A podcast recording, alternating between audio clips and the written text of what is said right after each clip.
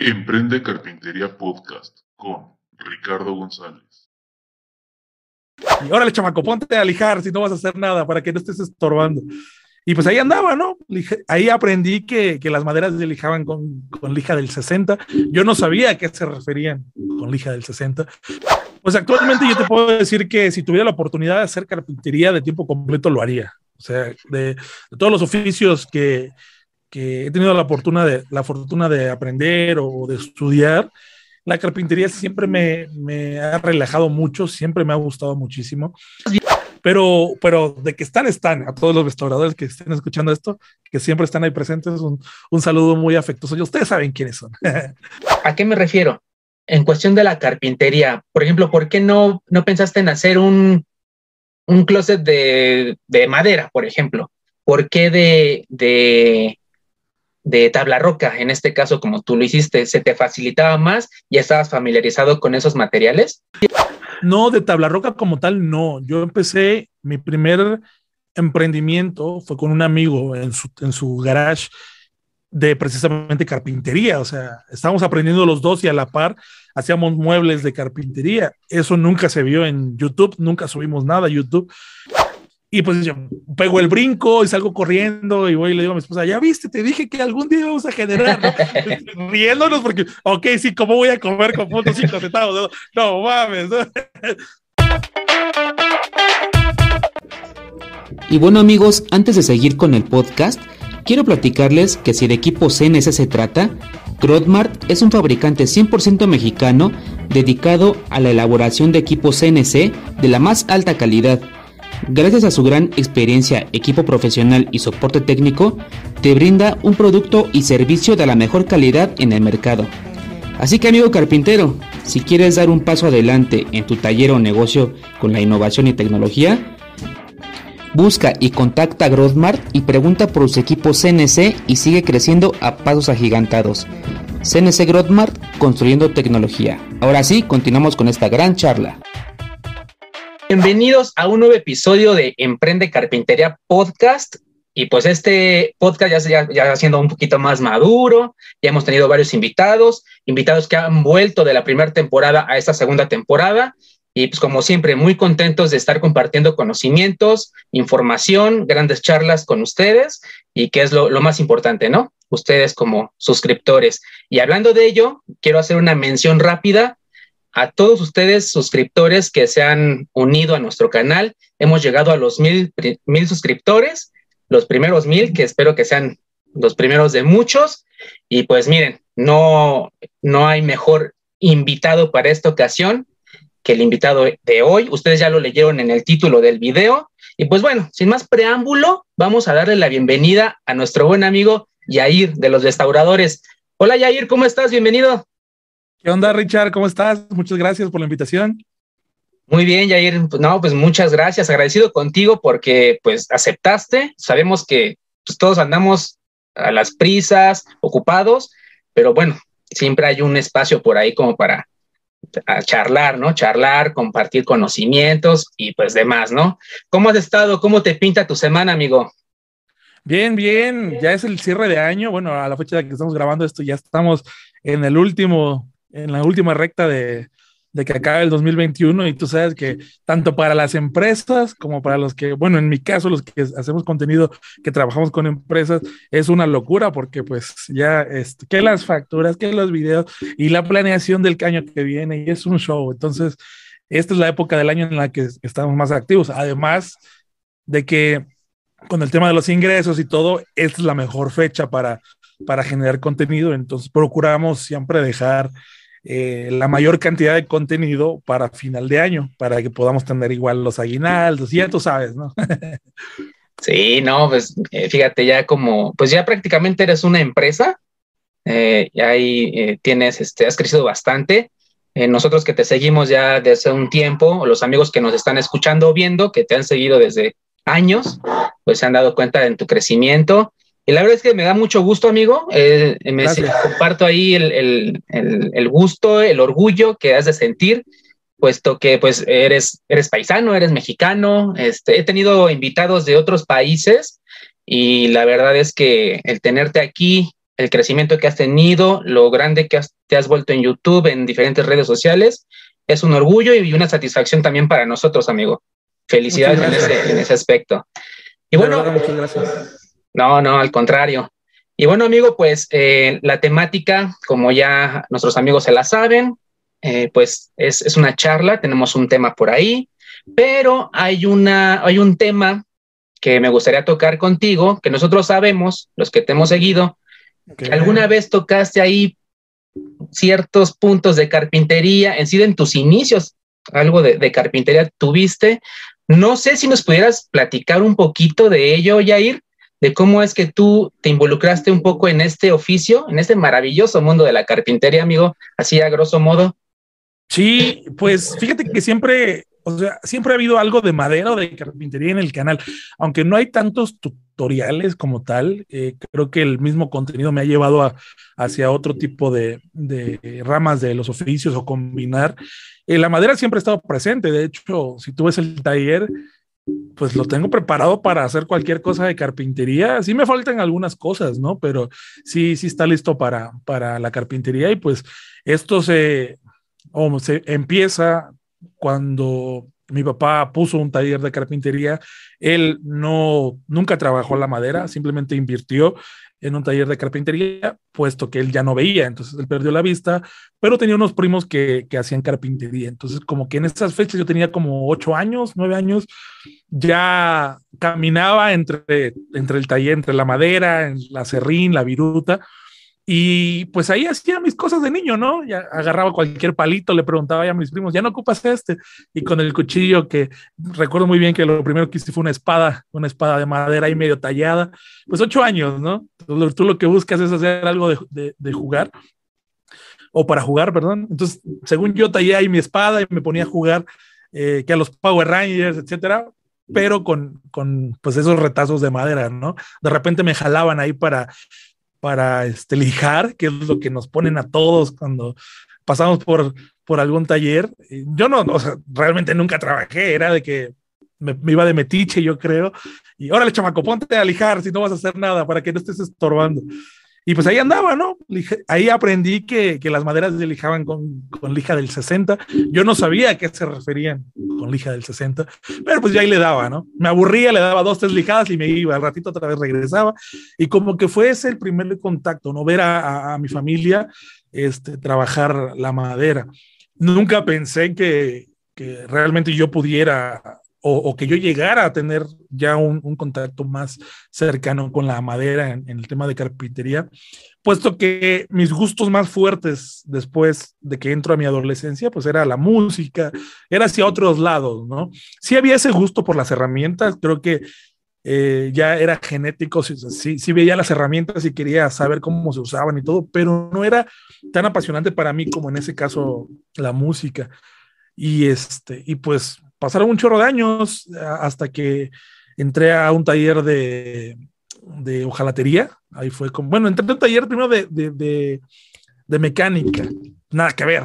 Luego ya me paso al de, al de hojalatería y como que tenía mucho que ver en cuanto a los acabados, porque al final ves que es lo mismo, es lijar y lijar y buscar dar un buen acabado, se ocupan prácticamente las mismas herramientas, ¿no? El, el compresor para pintar, etcétera. Entonces, como que, si bien no era carpintería, sí era como algo afín. Entonces, sí aprendí dos, tres técnicas que a posterior me, me sirvieron cuando ya empiezo a tener contacto más cercano con la madera. ¿Y, ¿Y, qué tal? O sea, si tú me pusieras en una balanza, ejemplo, me, me, platicabas que en la hojalatería, pues es un poquito muy semejante, ¿no? A la carpintería, sobre todo en los acabados, obviamente. Sí. Para ti, como que, ¿qué es lo que más te gustó? O, o, tú que ya has probado esas dos situaciones, o qué es lo que más te gusta? Pues actualmente yo te puedo decir que si tuviera la oportunidad de hacer carpintería de tiempo completo, lo haría. O sea, de, de todos los oficios que, he tenido la fortuna de, aprender o de estudiar, la carpintería siempre me, ha relajado mucho, siempre me ha gustado muchísimo, pero muy pocas veces me doy el tiempo de, de hacerlo. ¿eh? Entonces, en ese tiempo lo de la ojalatería y los carros y todo eso era por la edad, yo creo, el, el querer tunear el bocho, querer tunear los carros de los clientes. Ahí fue donde aprendí precisamente a trabajar la fibra de vidrio para el tema de car audio.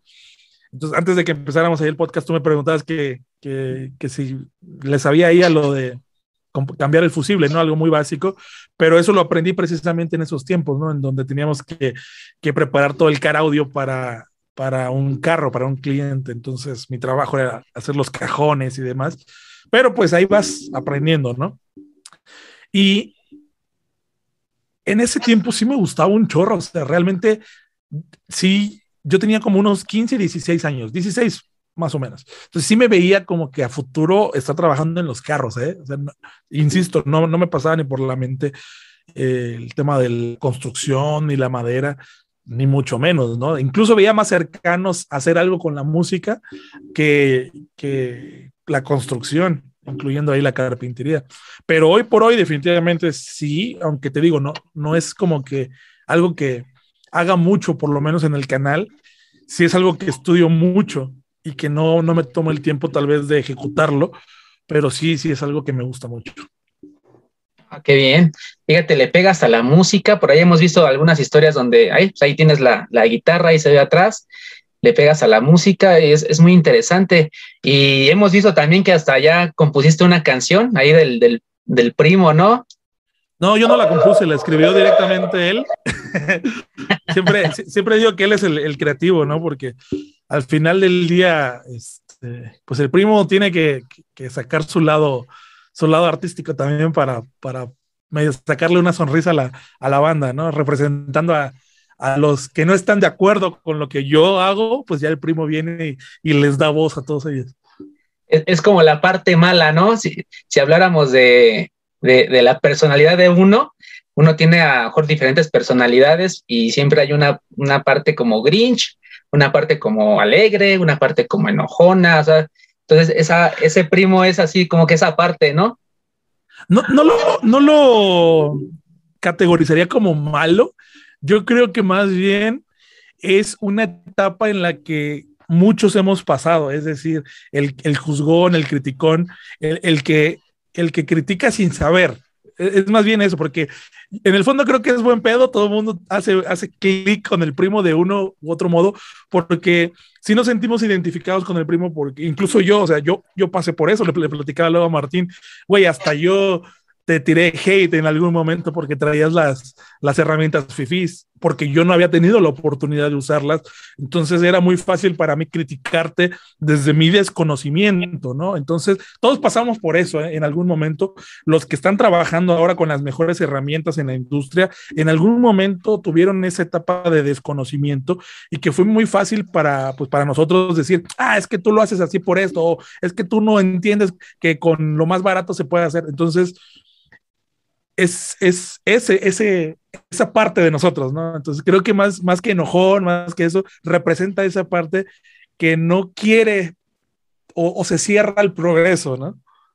Exacto, ¿no? ¿Qué, y qué, qué, buen contexto le das ahí, porque pues sí, todo lo, lo vemos, ahora que yo creo contenido y todo eso, lo veo, ¿no? Lo veo en las redes sociales, lo veo que quién hay, hay, gente que te echa, te da apoyo, te da ánimos, te echa porras, y hay gente que está como que eh, renuente, ¿no? Renuente al progreso mejor de los demás, o a lo mejor yo también lo siento como, eh, como un, una parte de ellos que como que quisieron a lo mejor hacer un canal de YouTube, pero no se atrevieron y ven que alguien se anima y es como quererlo frenar ahí un poquito, pues sí, hay de todo y todo es válido, todo es válido, o sea, dicen por ahí, si no, si todo fuera hacia arriba, pues algo estás haciendo mal, ¿no? Algo no, no estás haciendo, que, que por ahí falta, que hay gente que a lo mejor no, todos no, no pueden todos estar de acuerdo contigo, ¿no? Siempre debe haber la contraparte y que ojalá pues siempre fuera hacia arriba, ¿no? La, la, contraparte fuera hacia arriba y que todo, todo jalara al 100, siempre.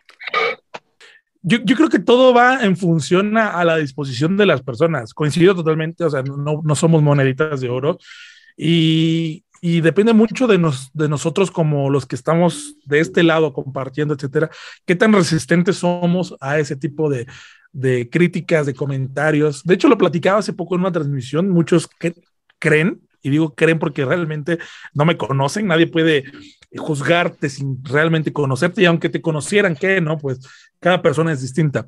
Pero muchos creen que, que soy de ese tipo de personas que solamente yo quiero tener la razón.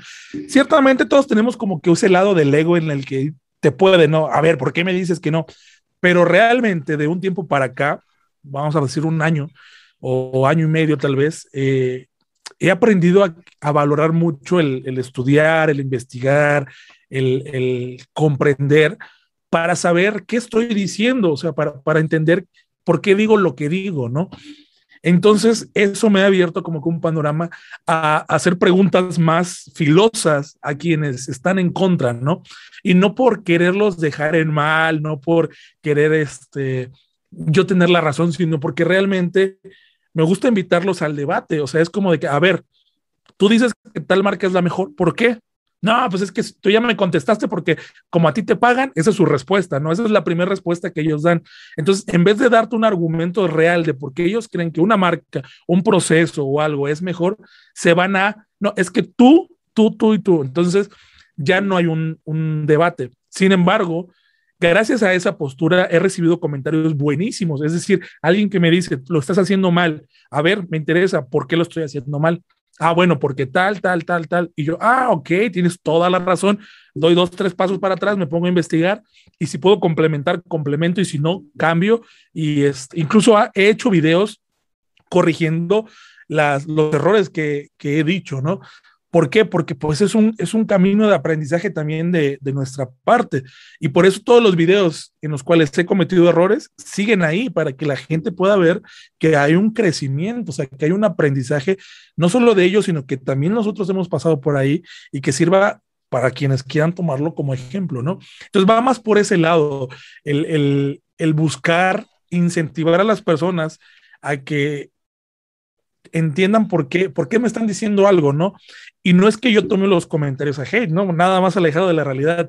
De hecho, también me, he puesto luego a comentarles con memes, con GIF, y también se molestan, ¿no? Eso es para, para, pues para reírse un rato, ¿no? es como de que sí, sí, lo que digas, y con un GIF, y te ríes y vámonos, ¿no? Pero pues también se molestan, y lo entiendo, ¿no? Por el, por el sarcasmo. Pero hay que entender que nosotros como creadores tenemos que aprender a reconocer los comentarios como eso, como un comentario.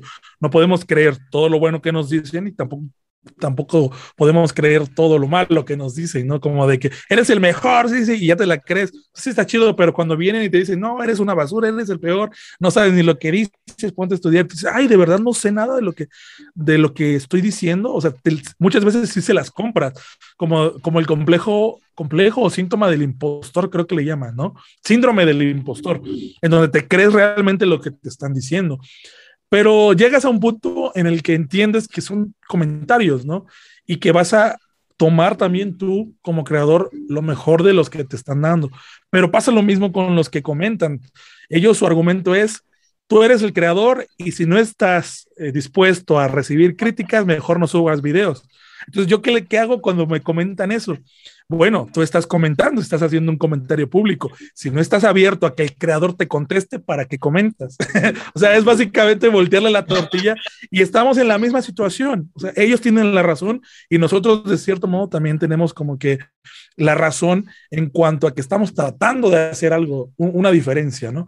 Pero siempre hay que estar abiertos al aprendizaje, por supuesto. Yo he aprendido mucho por los comentarios. De hecho, gran parte de lo que sé es gracias a las preguntas que hacen, ¿eh?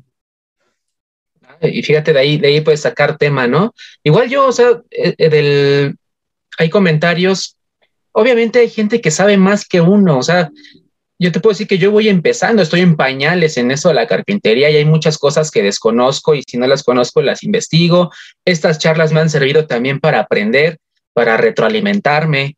Dije, yo, ah, Yair, me acuerdo que Yair me dijo esto, voy a investigarlo y lo investigo y adelante saco un video, pero como tú dices, previamente ya investigado, probado por mí, obviamente, porque imagínate, a lo mejor el probar algo o, el hacer algo que desconoces totalmente, pues a lo mejor te van a llover las críticas y, obvias, porque pues no lo estás haciendo bien. Pero sí, yo siempre lo digo, eh, comenten, dejen sus comentarios para retroalimentarnos. Yo sé que hay gente que sabe más que uno y si son, como tú lo comentas, hay comentarios que sí, o sea, son, son verdaderos, tienen la razón y pues hay que darles ese beneficio, ¿no? De, de, la razón, de la verdad y hacerlo público también, para que también la gente diga, ah, pues es que tú te casas con tu verdad y no hay más, y te cierras y hasta ahí. Y entonces, en tu caso, yo creo que es lo que te ha hecho crecer, porque haces partícipe mucho a, a los seguidores, ¿no? Vemos en tus historias, en tus videos, todo lo que compartes, siempre partícipe a la gente de lo que opina, incluso te preguntan, oye, ¿qué pasó con, con el baño que tenía fuga? Ah, sí, no les he comentado y, vas y lo grabas y, comentas. O sea, se ha vuelto una comunidad, ya es una comunidad la que tú formaste. Imagínate. No, es una comunidad tan fuerte y de hecho hace poco hice unas historias para demostrarlo en cuanto el, el feedback. Y no es queja, o sea, es algo que yo no he trabajado tal vez o que no he buscado por la forma en, en que veo cómo es esto, ¿no? Pero si hay una comunidad, yo creo que los más cercanos serán unas 100, 200 personas, tal vez 300. Para una gran cantidad de, seguidores, pues sí es como de que, oye, dude, ¿qué tranza? ¿Qué está pasando ahí? Pero lo entiendo porque al final muchas personas son del tipo, y me incluyo yo en esas personas, ¿eh? muy, muy, pocas veces soy parte de una comunidad, por eso es que los entiendo soy de esas personas que necesito algo, busco la solución y listo, ¿no? Tengo la respuesta y me voy, sigo mi camino. Entonces yo creo que muchos así, los que ven mi contenido, llegan porque necesitan saber algo, resuelven su duda o salen del, problema que tienen en el momento si es que tengo la solución en algún video y, pues, gracias, chingón tu video y nos vemos, ¿no? No hay, no hay algo que realmente de nuestra parte hacia ellos podamos ofrecerles que les diga, vamos, a, vamos, a hacer como que clic con estos compas, ¿no? Ha cambiado desde que el grupo ha crecido porque ya personas hacen clic, por ejemplo, con el Bona, con Cristel, con el Jairo, y ya hay como que ese, ese cotorreo. Pero eso es reciente, o sea, estamos hablando de dos años para acá. El canal tiene ocho años y ocho años fue Ben Ayair todo el tiempo en, que no es este, que no se abre, que no hace transmisiones, que, que no hay como que ese contacto con la audiencia, pues obviamente como resultado es que no hay un retorno de la audiencia hacia nosotros, ¿no? Bueno, particularmente hacia mí cuando se solicita algo. Pero, pero de que están, están. A todos los restauradores que estén escuchando esto, que siempre están ahí presentes, un, un saludo muy afectuoso. Y ustedes saben quiénes son. Sí, seguramente van a estar aquí presentes y, atentos a todo lo que tú hagas, a donde tú participes. Yo creo que ellos están ahí siempre presentes, ¿no? Hagas una transmisión con quien la hagas, yo creo que están ahí, ahí más que puestos. Y, bueno, amigo, eh, hemos visto, creo que uno de tus primeros proyectos, eh, bueno, que, tú subiste a, las redes sociales o más bien a YouTube en este caso, pues fue un closet, creo que era de tabla roca. Y, ahí, por ejemplo, tú dices que tenía ocho años el canal. Bueno, ya, ya cumplió ocho años el canal. En este año. Vamos a cumplir en enero. En enero cumplimos ocho años. Ah, ok. Entonces ya están por cumplir ocho años. En ese tiempo, ¿cómo, cómo te sentías? ¿Cómo te veías? ¿A qué me refiero? En cuestión de la carpintería, por ejemplo, ¿por qué no, no pensaste en hacer un, un closet de, de madera, por ejemplo? ¿Por qué de, de, de tabla roca, en este caso como tú lo hiciste, ¿se te facilitaba más? ¿Ya estabas familiarizado con esos materiales?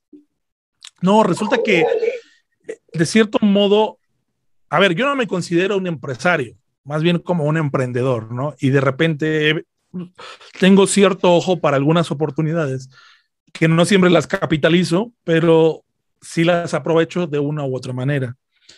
En, en ese tiempo, al yo buscar información de varios temas de construcción y no haberlas en español, yo pensé, oh, esta es una oportunidad, o sea, si nadie lo está haciendo, puedo ser el primero en hacerlo. ¿Por qué no carpintería de lleno?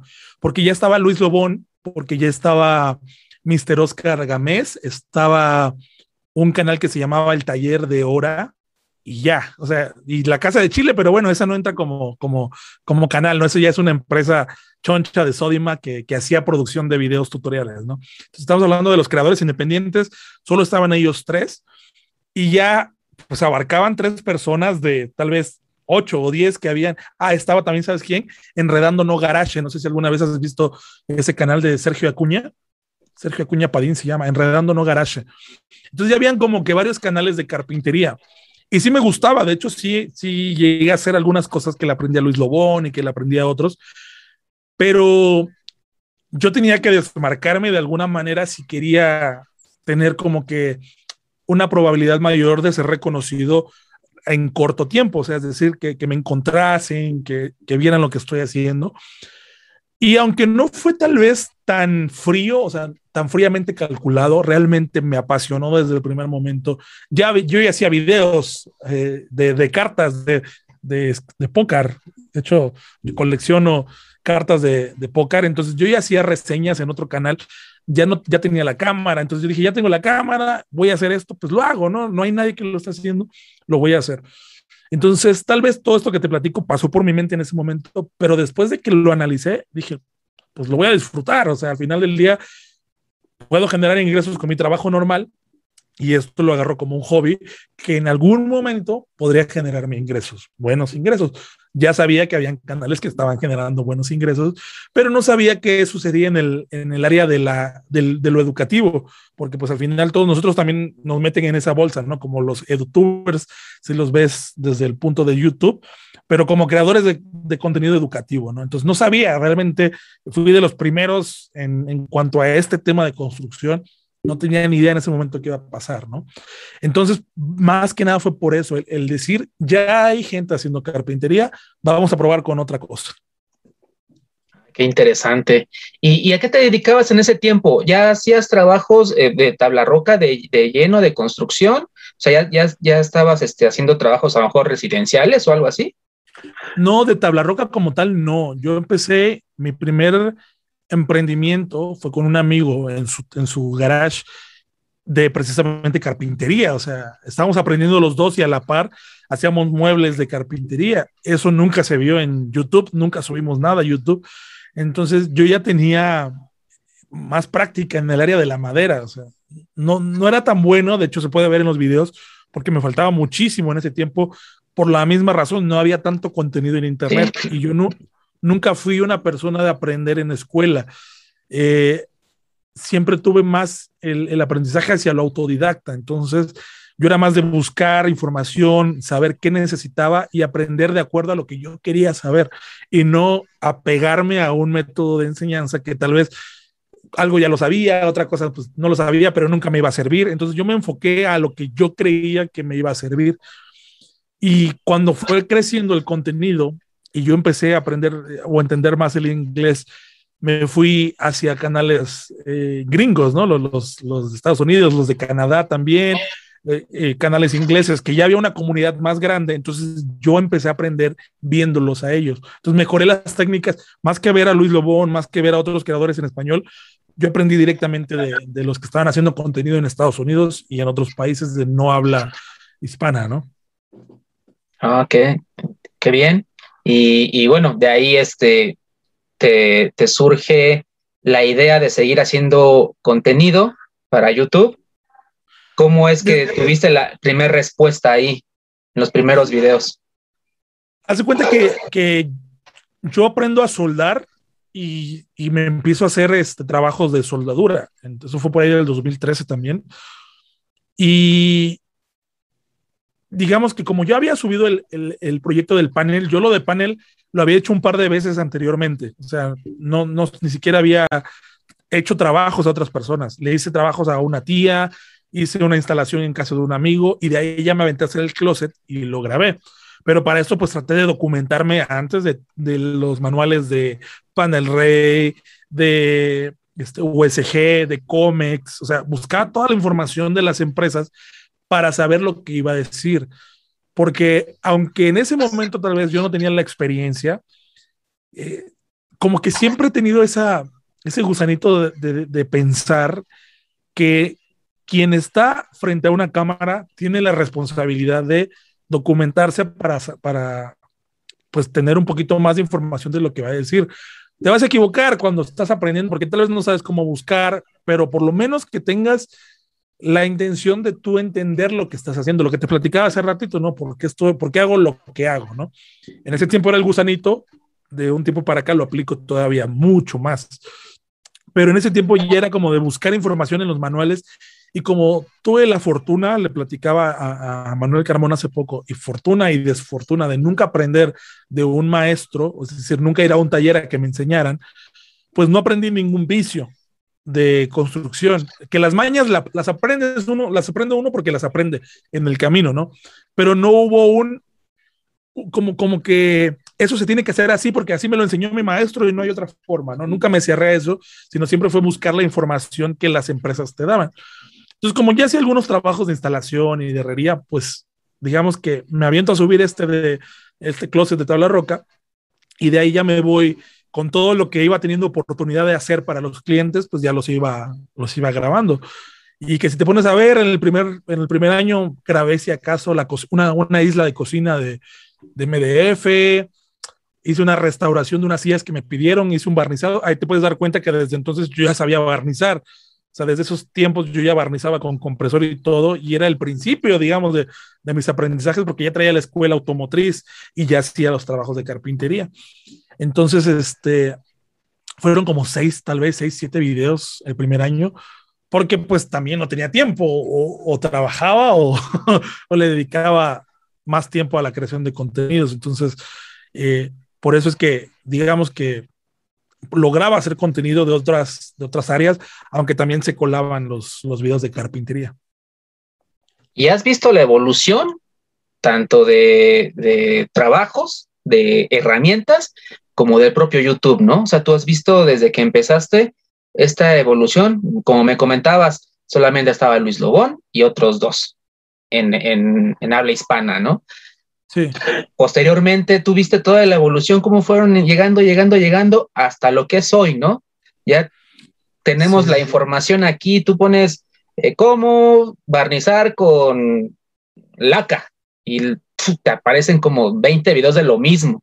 O sea, ya, ya la información está al alcance. En estos, en esto, en estas épocas, pues, no es que sea difícil competir, porque como siempre lo, de, lo decimos, ¿no? Acá en México, eh, dice que para todos sale el sol.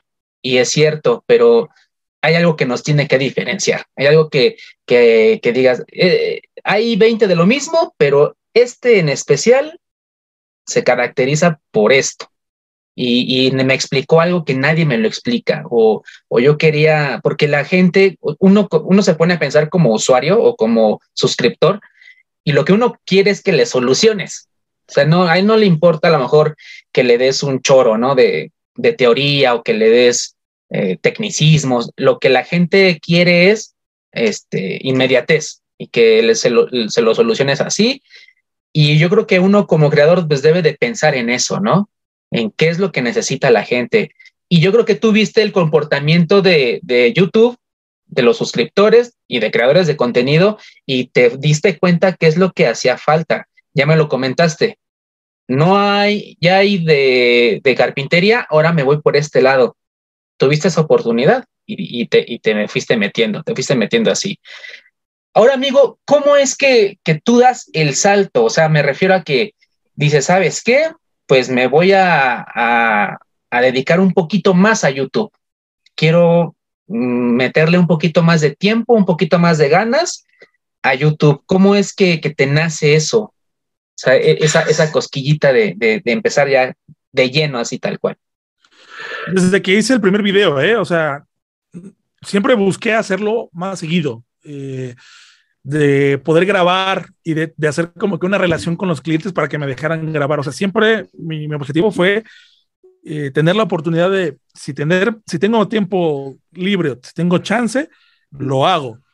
Eh, al principio fue, hazte tu tiempo, ¿no? O sea, trabaja tus ocho horas en el taller y trabaja otras seis horas más para editar y grabar, digo, editar y aprender todo lo necesario para subir el contenido, ¿no?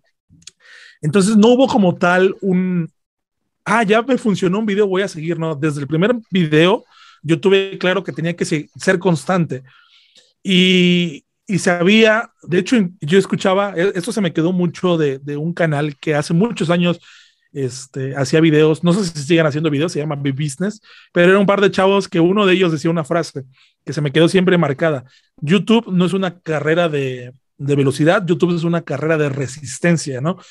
Esa analogía utilizó en ese tiempo y a mí se me quedó muy clavado porque, o sea, toda la razón del mundo, si tú entras por lograr un objetivo a corto plazo, te vas a frustrar y lo vas a dejar de hacer, ¿no?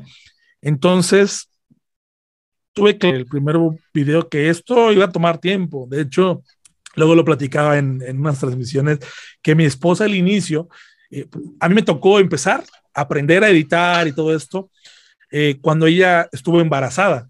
Entonces, cuando más sensible se ponía, ¿no? Entonces, yo llegaba a trabajar y en vez de atenderla, me ponía a la computadora, ¿no? Y a editar.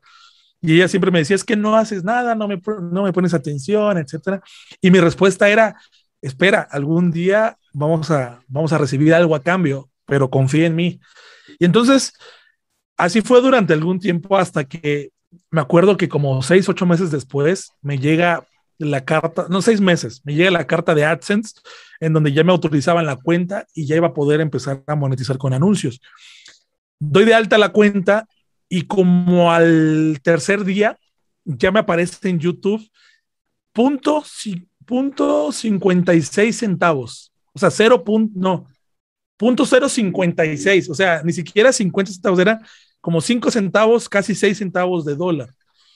Y pues yo pego el brinco y salgo corriendo y voy y le digo a mi esposa, ya viste, te dije que algún día vamos a generar, riéndonos porque, ok, sí, ¿cómo voy a comer con punto 5 centavos? No, mames. Pero para mí era un logro porque ya esos seis meses de trabajo se habían reflejado en esos 5 centavos de dólar. Y yo decía, ya esto es el inicio, y ya me generó esto en tres días desde que, este, perdón, desde que lo di de alta, entonces esto es viable. ¿Qué tengo que hacer? Pues seguir, ser constante. Ya me dio el primer fruto, vamos a darle, vamos a darle, vamos a dar.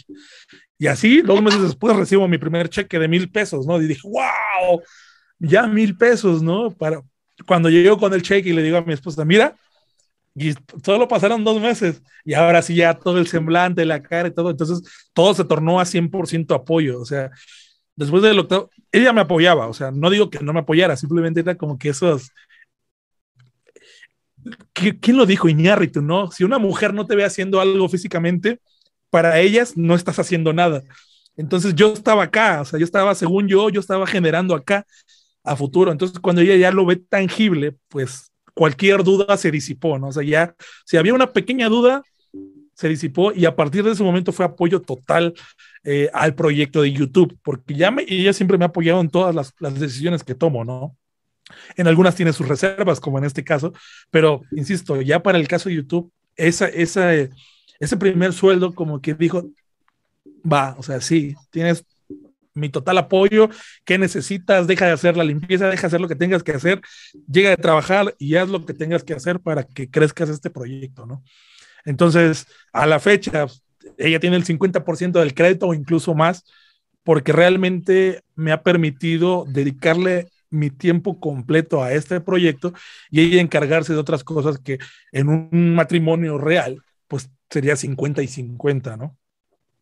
Exacto, y, lo, dijiste bien, lo mencionaste bien, siempre debemos tener un pilar, un apoyo.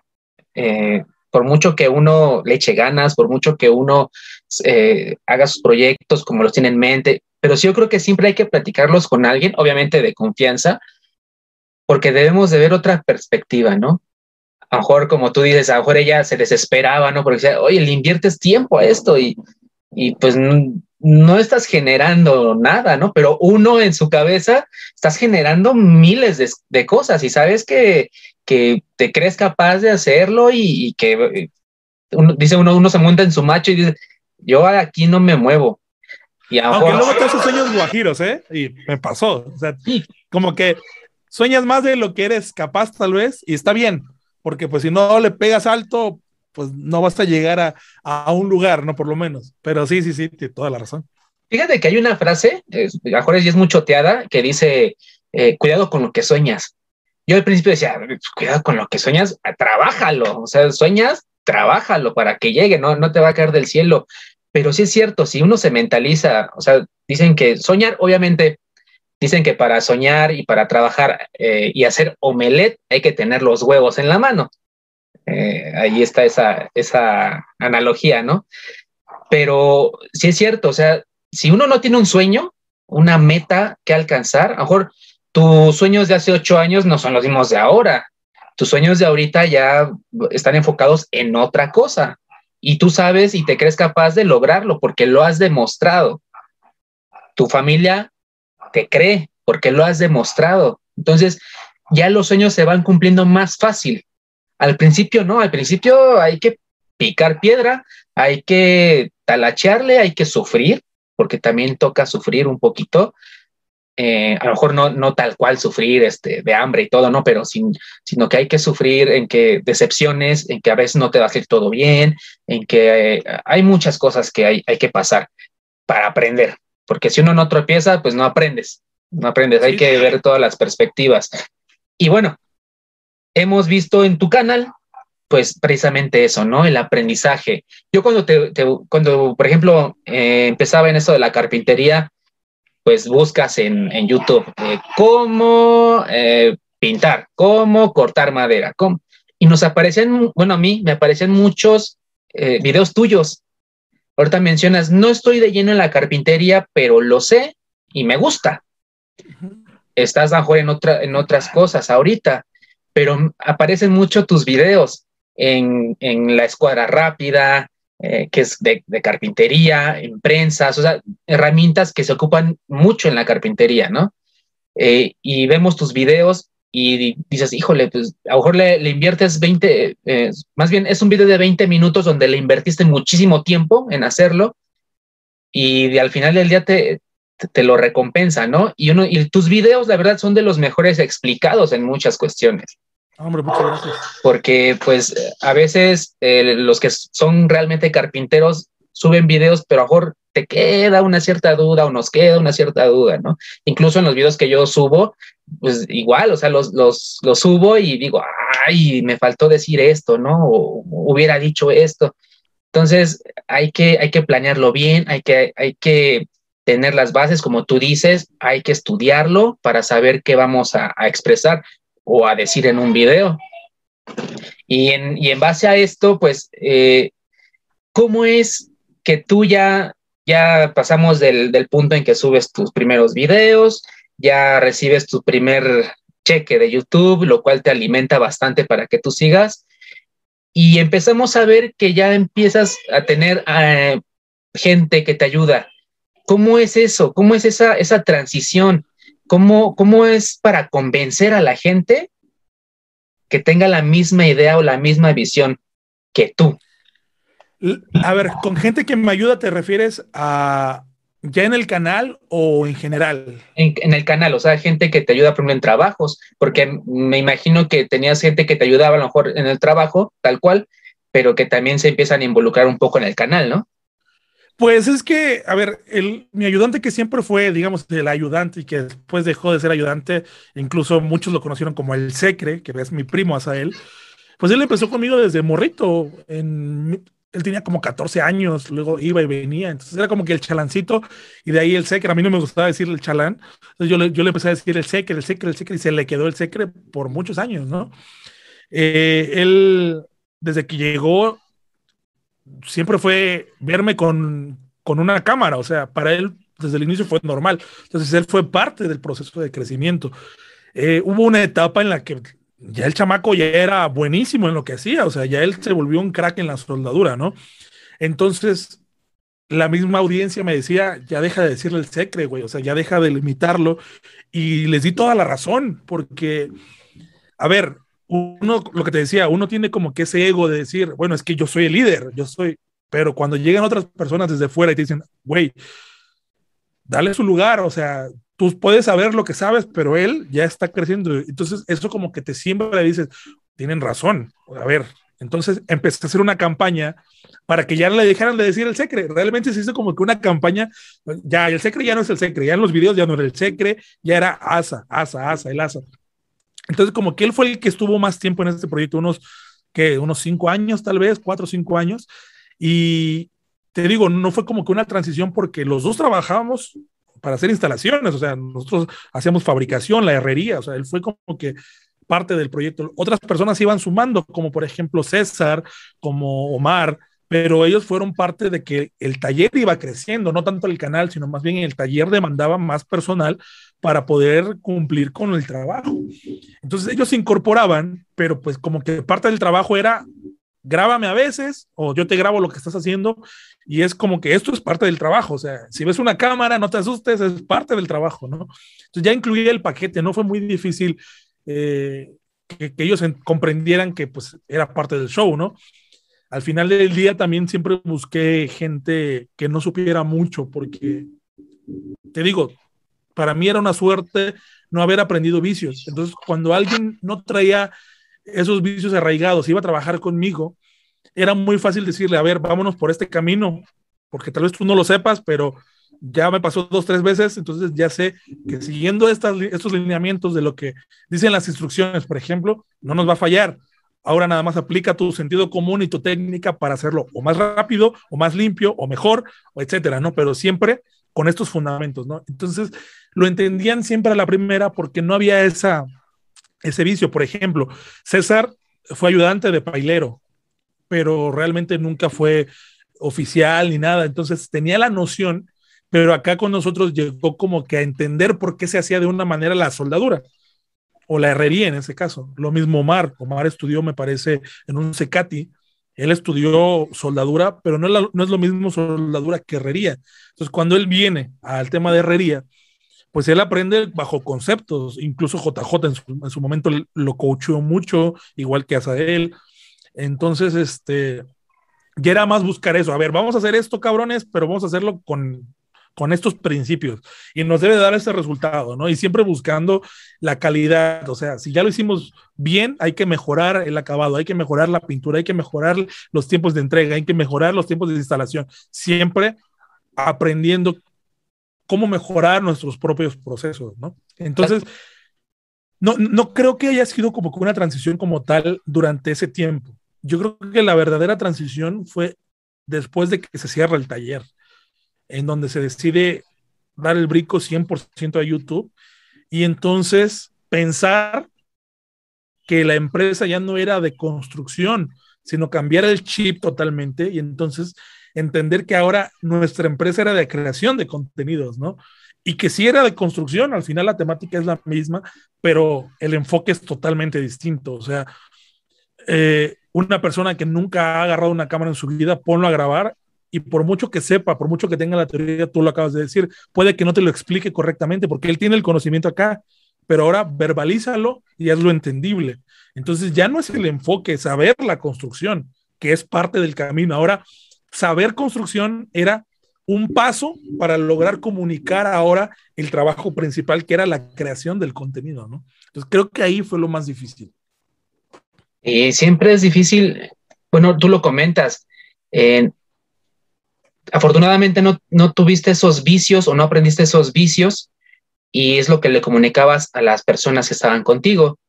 Pero, ¿qué tan difícil es llevarlo, amigo? O sea, ¿qué tan difícil es, es llevar a la gente sobre el mismo objetivo? ¿Sabes qué? Muy difícil. Tú, Yair, vas a estar conmigo, pero, ¿sabes qué? Yo tengo este objetivo. O sea, tú se los trazas, tú, tú les trazas los objetivos. ¿Saben qué? Hay una planeación, vamos a hacer esto, esto, esto durante el año. ¿Le entran o no le entran? ¿Qué onda? O sea, ¿tú cómo, cómo manejas ahí esa parte? Que es mejor una parte como de, recursos humanos, ¿no? Pero, pero ¿cómo hacer ver a la gente que está contigo? ¿Para qué? Porque al final del día es tu proyecto, o sea, es, lo que tú mentalizas. Es difícil y, nunca lo vas a lograr, o sea, debe de ser una persona que piense muy similar a ti para que logre entenderte, porque al final del día cada persona tiene sus aspiraciones, tiene sus metas y le puede gustar lo que nosotros hacemos, pero pues igual y no se ven aquí para siempre, ¿no? Entonces, esto yo lo aprendí después de Asael, porque yo siempre idealicé que él fuera como otro Yair, y eso estaba mal, y, no lo entendí hasta años después, porque yo decía, pues, güey, tienes todo, o sea, yo empecé de cero y no tenía herramienta, y tú tienes todo, ¿por qué no eres líder? ¿Por qué no buscas? ¿Por qué no haces? Pero luego entendí, y me hicieron entender más bien, que no todos buscamos ser líderes, o sea, hay personas que están bien haciendo lo que hacen y no está mal. O sea, hay personas que, que para ellos los hace feliz, dime qué hago, te lo hago, lo hago bien, me convierto el mejor haciéndolo, pero después de mi hora de salida, chingate tú solo con tus sueños guajiros, ¿no? O sea, yo tengo mi vida, tengo mis metas y entender eso fue lo más difícil, porque insisto, tenía como que ese, creo que le dice Odín Duperón, ese pensamiento mágico pendejo de que todos teníamos que ser el número uno y que todos teníamos que tener la capacidad de, de salir adelante con las herramientas. Y no, o sea, hay, hay personas más capaces que yo. Tal vez yo soy un 3, un 5, pero tal vez el que está al lado de mí es un 7, porque pues es lo que les gusta y está bien. Entonces, comprender eso me ayudó al siguiente paso, ¿no? La siguiente etapa, que es la actual, donde están los muchachos. El decirles, a ver, este es mi objetivo, este es el objetivo de la empresa, estas son sus tareas, siéntanse en la libertad de aportar lo que necesiten aportar, pero cada uno tiene que ser responsable de sus obligaciones. Además de eso, deben de estar en constante aprendizaje. ¿Por qué? Mi filosofía ya ahora es totalmente distinta con ellos. Yo les digo, tienen que aprender lo más que puedan aquí. A mí no me importa si van a estar un año, dos, cinco, diez, quince o toda la vida. ¿Por qué? Porque yo comparto que cada uno tiene que seguir sus sueños, pero, pero, y sin embargo, si ustedes salen de aquí, yo me voy a sentir orgulloso de que si ustedes van a otro lado y les reconocen logros, que ustedes, ustedes internamente sepan que esos logros fueron parte de su camino y que los restauradores fueron parte de ese camino. Entonces, para mí, ustedes son una tarjeta de presentación. Para los restauradores es una tarjeta de presentación. Al rato, vamos a poner un ejemplo, ¿no? Azael. Azael ya se fue de aquí, ya no está, ya no es parte. Pero yo estoy seguro que ese güey está haciendo sus trabajos con la calidad que aprendió aquí. Entonces, al rato, ya la gente lo ubica y van a decir, ah, no, pues sí, este güey sí aprendió chingón, sí sabe, sí esto.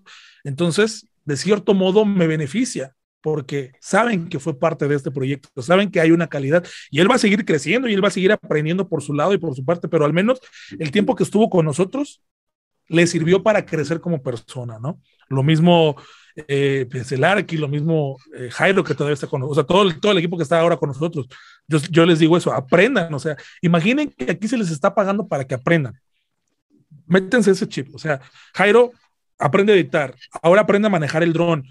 Y, y, yo, y yo no me, no me cierro a, no, pues es que son horas de trabajo, ¿no? O sea, tienes que hacer lo que te estoy diciendo, edita nada más, ¿no? O sea, aprende otras cosas, porque yo sé que esas habilidades que tú puedes explotar, yo las puedo utilizar o los restauradores la pueden utilizar. Yo prefiero decir, toma parte de tu tiempo y aprende, estudia. Si es necesario pagar cursos, se pagan cursos. Si es necesario que durante dos horas diarias, en un periodo de tres meses, le dediques tiempo a aprender fotografía, a aprender edición, hazlo, ¿no? Y que cuando salgas de aquí, esas, esos, aprendizajes te sirvan eh, en lo, lo siguiente que vayas a hacer.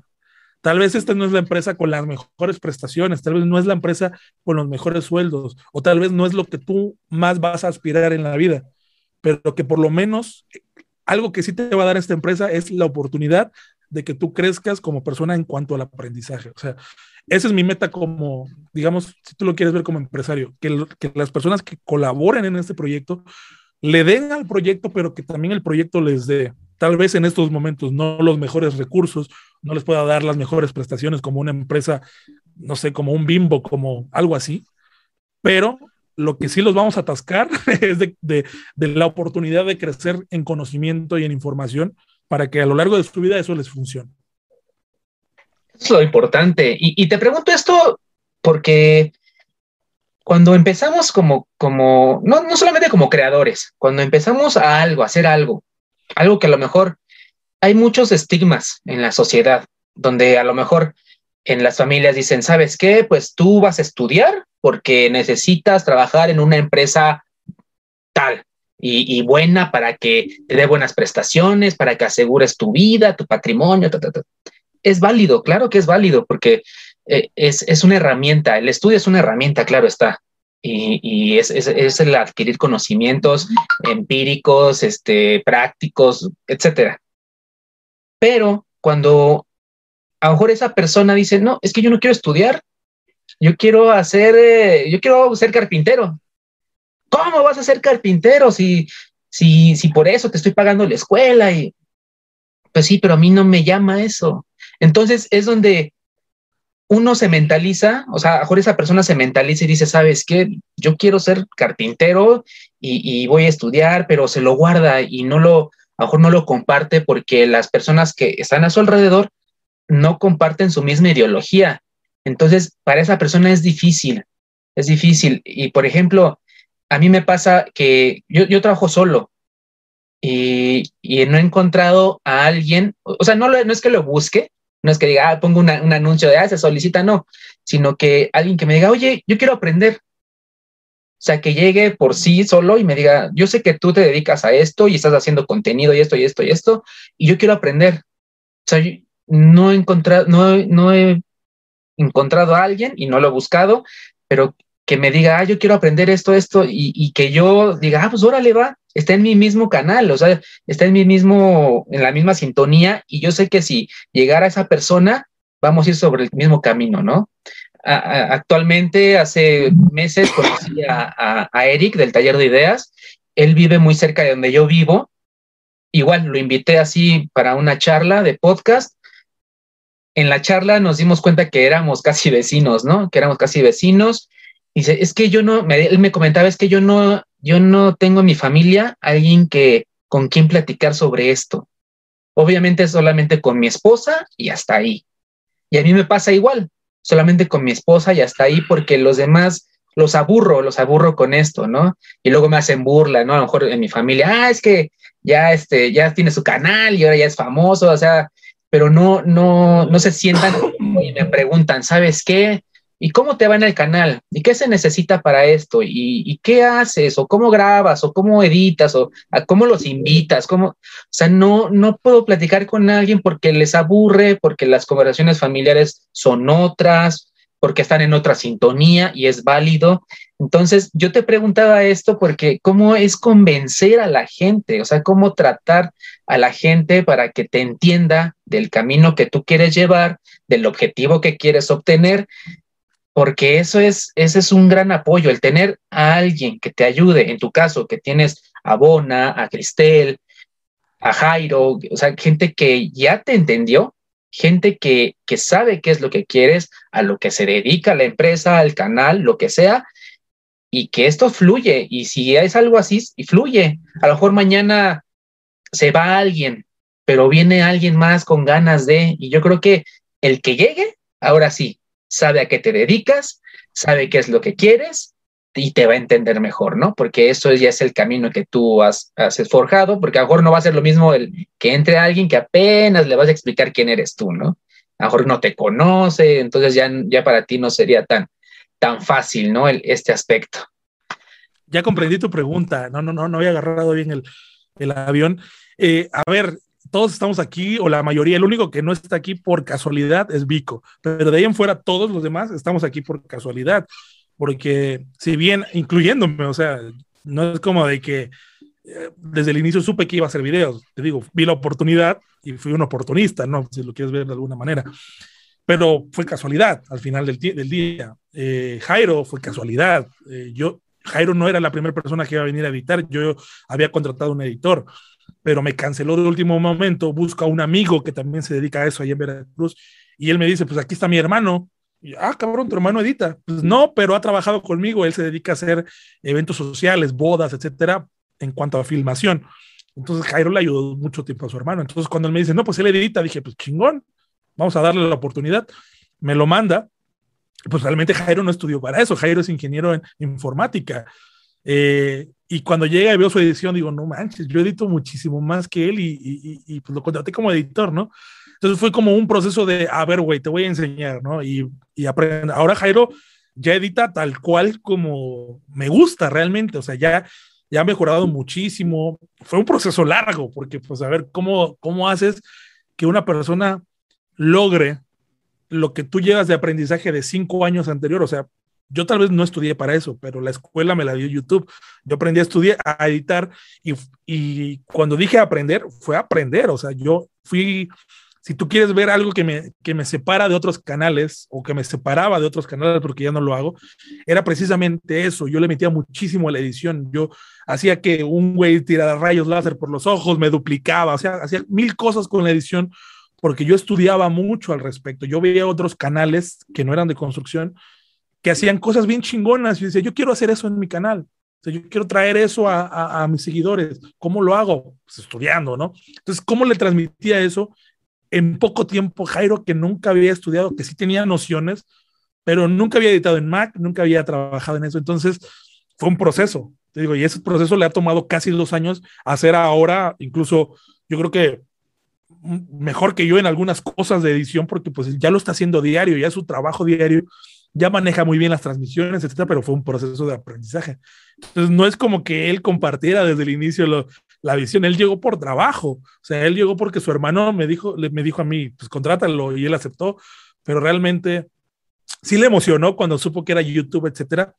Pero pues al final yo soy una persona muy dura en cuanto al trabajo y, si tú le preguntas a cualquiera de ellos, te va a decir, o sea, Yair es un ogro porque quiere las cosas como le gustan, o sea, porque él, o sea, yo, o sea, él te va, sería como que hablar, eh, eh, autovanagloriarme si tú quieres, pero es la realidad, ¿no? O sea, yo me pongo en el, en el, papel del espectador y el que va a consumir.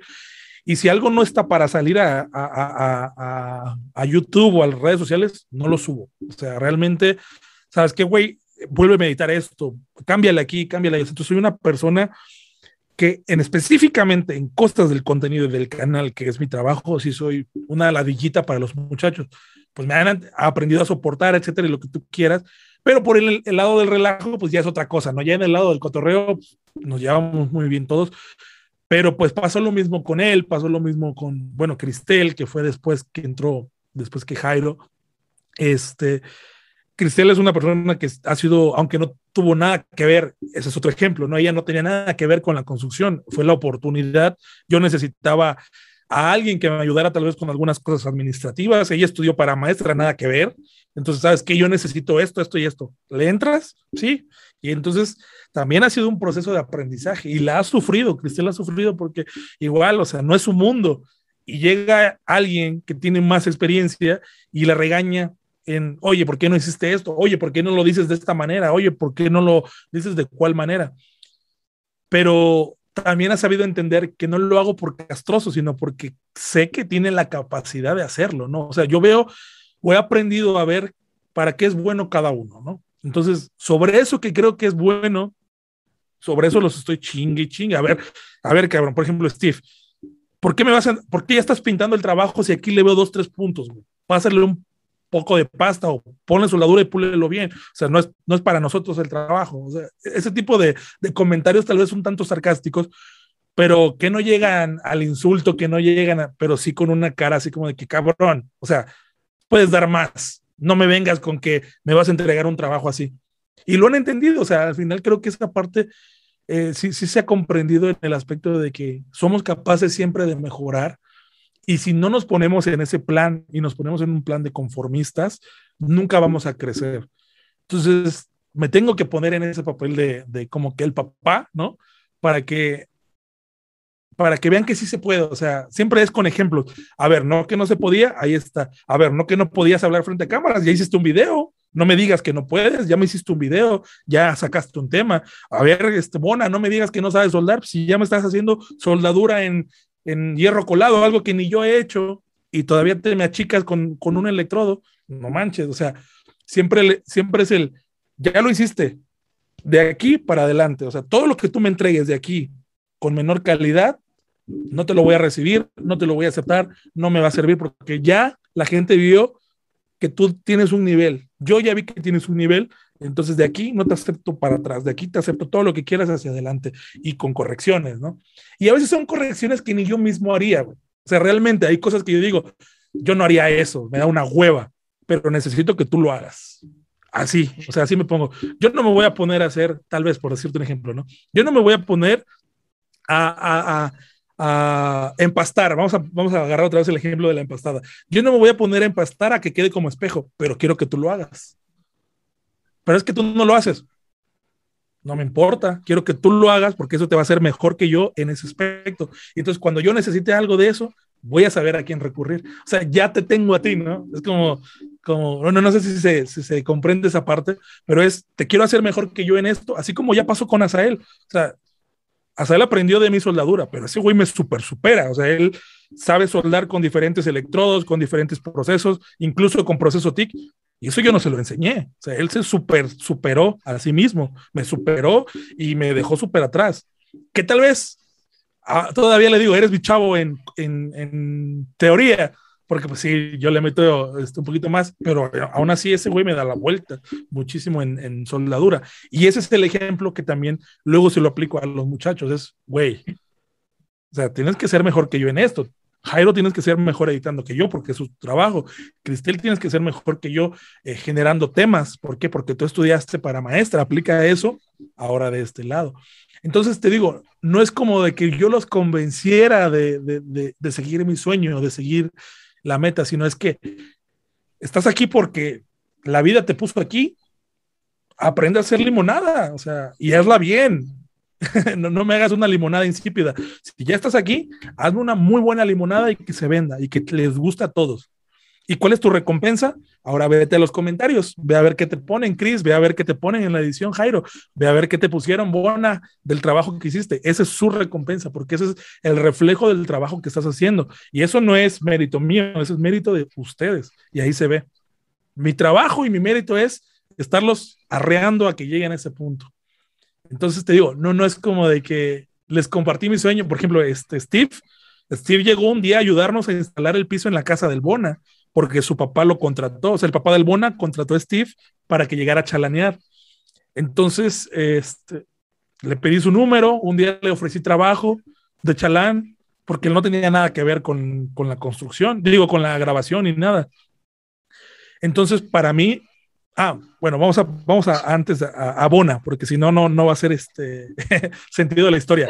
Bona llega porque soy muy amigo, bueno, su papá es un muy buen amigo mío, lo, lo estimo mucho, y él me dijo lo que tú comentabas hace rato. No, hombre, mi chamaco no es bueno para la escuela, te lo voy a mandar, güey, para que por lo menos aprenda algo. Y yo, sí, güey, mándalo, pero mi condición va a ser que no deje la escuela, por lo menos la prepa. Me dice, no, sí, yo soy el más interesado de que, de que mi hijo estudie, pero si el cabrón no quiere, pues mejor que aprenda un oficio. Esa es mi condición.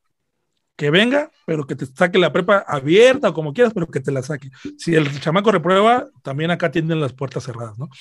Entonces llega el Bona bajo esa condición, pero el Bona le encanta estar acá, o sea, él le apasiona todo, así como pues es 15 años, ¿no? Todo lo que aprendes, lo que haces, lo que le gusta mucho. Entonces llega Steve y yo realmente no esperaba ni que él, ni que el Bona salieran a cámara porque pues no los iba a obligar. O sea, ellos los contraté como realmente como staff, como ayudantes, ¿no?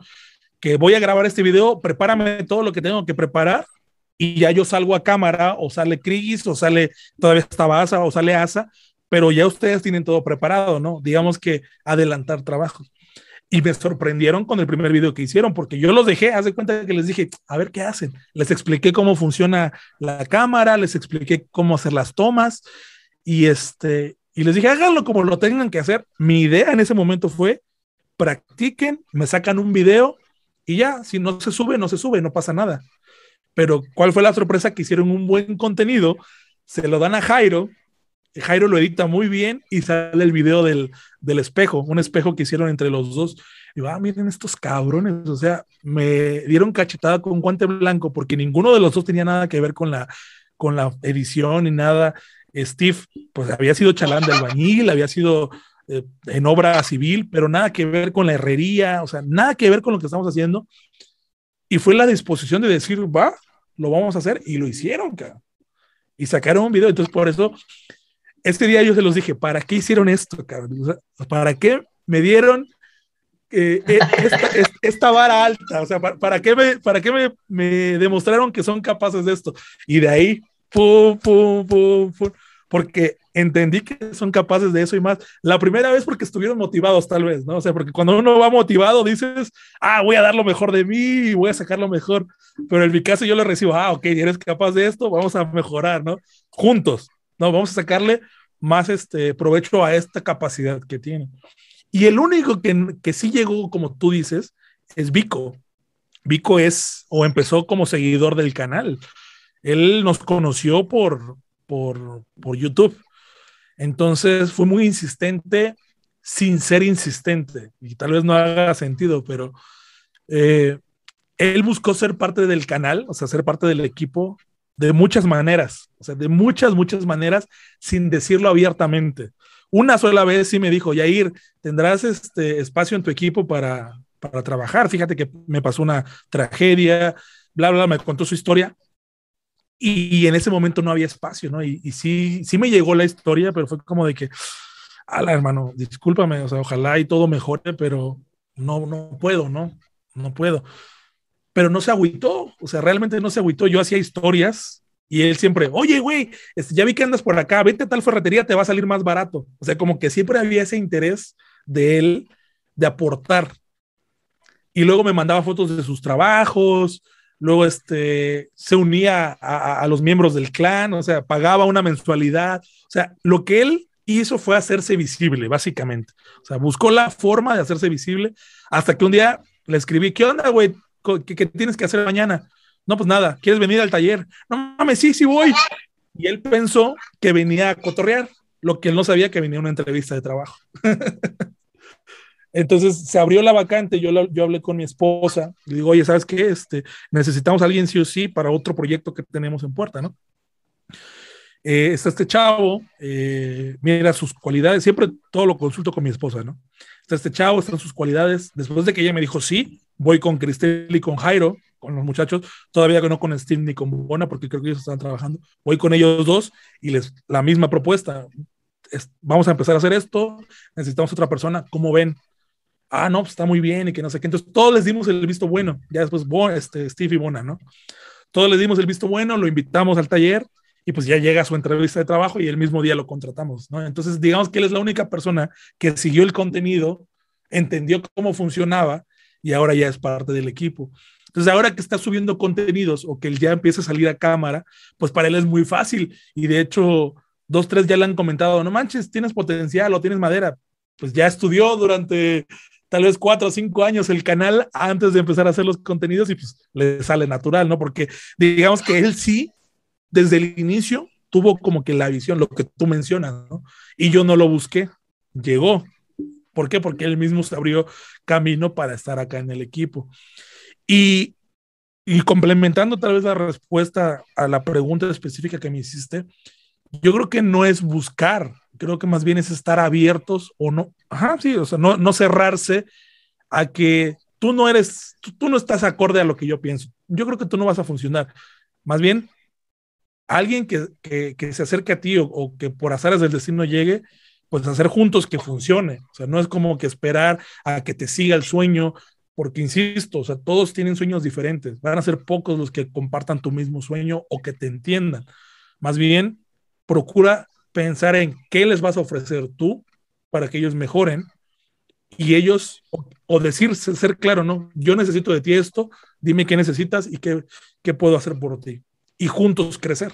Y eventualmente saber y estar conscientes de que puede, puede no ser para siempre, nada es para siempre, pero que el tiempo que dure, pues los dos se ayuden siempre, ¿no? O los tres, o los cinco, o los diez, que sea siempre un ganar-ganar. No, y qué buen, qué buen consejo has, has dado, o sea, en la, en la, forma en la que te fuiste haciendo de tu equipo, se fue formando de tu equipo, y porque a veces yo, yo igual, o sea, aviento, dicen, ¿no? Aviento buscapiés para ver qué piensan sobre las cosas que uno hace o que quiere hacer. Obviamente cuando uno está solo, pues a, veces se dificulta el hecho de que, por ejemplo, por ponerte un, ejemplo claro, poner un closet o instalar un closet. Necesitas forzosamente alguien que te ayude cuando son closet grandes, piezas grandes, porque pues tú no lo puedes hacer. A mejor ahorita ya hay ayudantes este, eh, que, no son personas, ¿no? Son, son unos ayudantes hidráulicos y otras, otras cuestiones, pero a mejor no lo tenemos en este momento. Entonces, sí necesitas alguien que te ayude. Entonces, en mi caso, yo aviento buscapiés a ver quién quiere ayudarme. Obviamente, pues tiene que ser retribuido, ¿no? Con, un pago, con una comida, o sea, tampoco es a gratis, pero he tenido, por ejemplo, gente que me ayuda, primos, amigos, sobrinos, y no, pues no les interesa, o sea, no veo que realmente les interese esto que diga o me pregunten, o sea, yo, yo, lo que espero muchas veces es que me pregunten, digan, oye, ¿cómo hiciste esto? Por simple duda, ¿no? Así, no sé, pero ¿cómo lo hiciste? ¿Por qué? Porque a, lo mejor yo soy así. Yo veo algo que, que no entiendo y, y, me sorprende, yo pregunto y me interesa, es porque me interesa, pero no me preguntan, no dicen, oye, yo, yo nada más te sostengo la tabla y tú te encargas de todo, ¿no? No sé ni por qué se hace esto, no sé ni por qué se hace esto. O sea, yo hasta ahí. Entonces, digo, híjole, a mí se, se me complica en ese aspecto, ¿no? Obviamente, si yo pongo un letrero en que se busca ayudante, pues a lo mejor me van a venir gente que con la experiencia, con las ganas, con, las ganas de aprender, obviamente, pero así que sea o sea, mi, la gente que me rodea, pues no, no he encontrado. Y me identifico con muchos amigos con los que he platicado que igual están en la misma situación. Entonces, eh, a lo mejor es, es abrir, abrirse uno mismo, como tú lo comentabas, a lo mejor yo en mi caso, con lo que nos platicaste, y tienes toda la razón, a mejor abrirme un poquito en, a ver, ven, yo te voy a enseñar, y a lo mejor despertar, ¿no? Despertar el, el interés, despertar el, el gusto por, por, la, las, por la carpintería, ¿no? En este caso, por las herramientas, o, o, a lo mejor no tanto la carpintería, de ahí se va a soldadura o otras cuestiones, pero a lo mejor es eso, el, el, el ver que la gente o hacer que la gente les despierte un cierto interés, ¿no? Y eso es, eso es muy válido y eso es lo que te felicito, porque es, es algo que, que has hecho y se ve que la gente, se ve, se nota, cuando la gente está contenta en algún lado, cuando la gente eh, es, es, feliz o le gusta lo que hace, se ve, se ve en, en, en, cómo lo expresan, tú lo mencionas, suben historias, suben videos, ya no eres tú nada más. Y ahí es donde yo te quiero preguntar, ¿hasta dónde llega, llegas tú, tú como cabeza, hasta dónde puede eh, o tienes pensado llegar o dejarlos en un área? Haz de cuenta, tú, tú lo platicas que a lo mejor los estás especializando o se están especializando ellos en sus áreas, pero hasta dónde tú estás para que tú comentas, eh, no me gustó este video, obviamente los tienes que supervisar, no me gustó este video, cámbiale esto, pero hasta dónde tendrías que llegar tú para que ellos no se sientan así como que limitados y seguir, seguir adelante. Yo creo que, a ver, yo con ellos he sido muy claro a ver, ustedes tienen la libertad de hacer lo que quieran bajo ciertos lineamientos, ¿no? O sea, ¿cuáles son esos lineamientos? Hacemos contenido educativo, ya lo sabemos. Entonces, nuestra, nuestra obligación es estudiar, saber de lo que vamos a hablar para entonces explicarlo. Esa es la primera. Dos, hacemos contenido audiovisual. Tenemos la responsabilidad de enfocar bien las tomas, de narrar visualmente, eh, para la audiencia lo que estamos exponiendo. Entonces, tenemos que estudiar. Cúmpleme esas dos y haz lo que necesites hacer, lo que quieres hacer en el taller, en el, tema que tú quieras desarrollar. O sea, yo no les pongo ningún límite. Si hago retroalimentación, cuando me dicen una idea un tanto descabellada, eh, tal cosa, y yo, a ver, ya te preguntaste si eso le va a aportar a la audiencia, ¿qué le va a aportar? Ahora, si no las va a si tú le va a aportar nada, ¿la va a entretener? Y entonces ya empiezas, con, o sea, yo ya empiezo con preguntas muy filosas. No, no con la intención de desanimarlos, y, y a veces logro eso, desanimarlos. Eh, tal vez muchas veces no es la forma correcta de hacerlo, de, de, de, hacer esas preguntas, pero ha pasado de que después de dos o tres veces ya lo comprenden. Ah, ok. Entonces tengo que lograr esto, esto y esto y esto, y luego preguntarme esto, esto y esto y esto como espectador para entonces tener un, un resultado. Exacto. Para allá vamos. Entonces, eh, mi meta es que ellos hagan el trabajo y que llegue el punto en que yo no necesite supervisarlos. O sea, que, que entiendan que lo que hacemos, o sea, que, que entiendan que el jefe no soy yo. Y sí es difícil porque dos me lo han dicho, es que, güey, te vemos como el líder y pues al final del día tú eres el que toma las decisiones. Pues sí, pero es que ustedes también tienen que crecer, o sea, ustedes tienen que, entender que si yo no estoy, si yo decido mañana irme con Martín un mes a aprender con él, ¿qué, ¿qué va a pasar? ¿El canal se va a caer solo porque yo no estoy? Entonces, eso es lo que, lo que tienen que lograr y no depende de mí. Mi trabajo es apoyarlos, orientarlos tal vez en cosas que ellos no saben, pero el trabajo real es de ellos, porque ellos son los que me van a decir o me van a dar la pauta de cuándo están listos. ¿Y eso de qué depende? De que ellos estudien, de que ellos entiendan, aprendan, eh, ejecuten, practiquen. Por ejemplo, Steve, te voy a poner un ejemplo ahora, ¿no? Steve hizo un proyecto solito ya de una mesa. Una, las mesas que subió hoy a las historias de, ah, de cerámica, esa ya la hizo él pero ya les quité la Transtil, ya les dije, ya, ya, ya, ya estuvo de microalambre, me lo haces con electrodo. Y, y le, le, fue mal, o sea, le fue mal en el aspecto de que un trabajo que era de, o que él podía hacer en dos días, tal vez grabando incluso con la Transtil, porque pues ya sabía soldar con microalambre, ahora se la puse con electrodo y se fue a cuatro o cinco días. Y fue de que ya está listo, a ver, a ver, a ver, esa soldadura me la vuelves a hacer. Y, o sea, no es como de que me la haces y a ver cómo le haces. Ven, mira, mira que sí se puede. Y tu error es el amperaje, bla, bla, bla. Vuélvelo a hacer.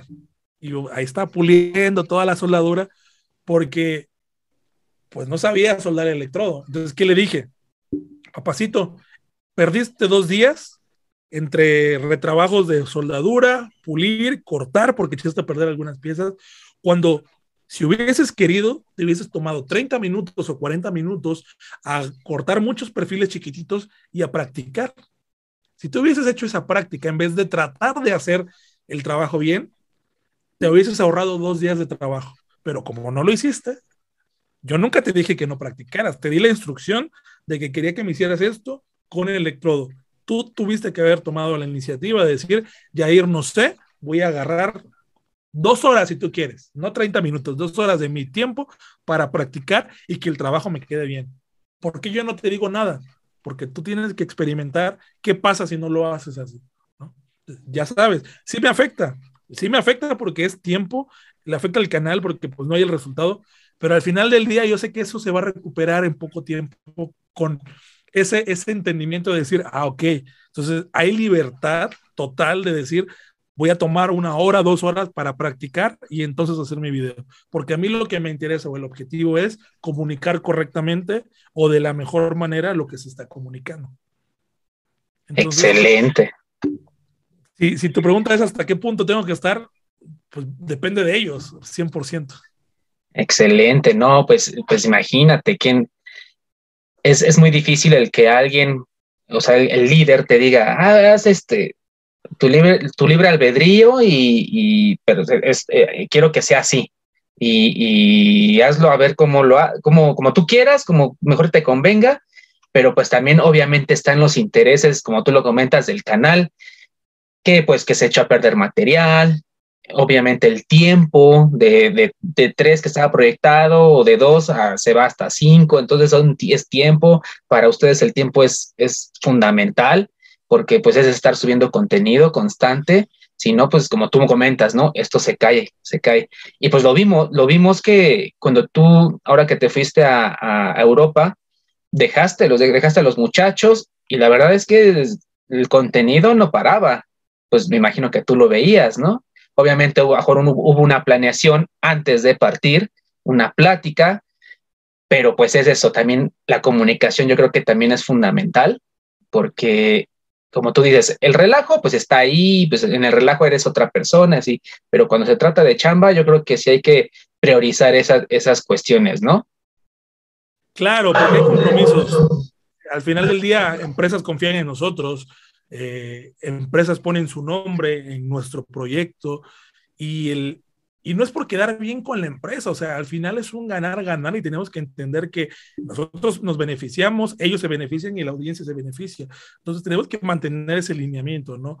Entender eso como creadores de contenidos creo que es lo que nos ayuda precisamente a comprometernos y mejorar. Y sí, o sea, a pesar de que tal vez tuviste eso, de que el canal seguía y todo eso, sí. Y lo mismo cuando me fui a, a Estados Unidos con el carpintero de David de Mexican Carpenter. O sea, él me decía, güey, no mames, ellos están creando contenido, no mames, o sea, ya, ya no necesitas estar allá.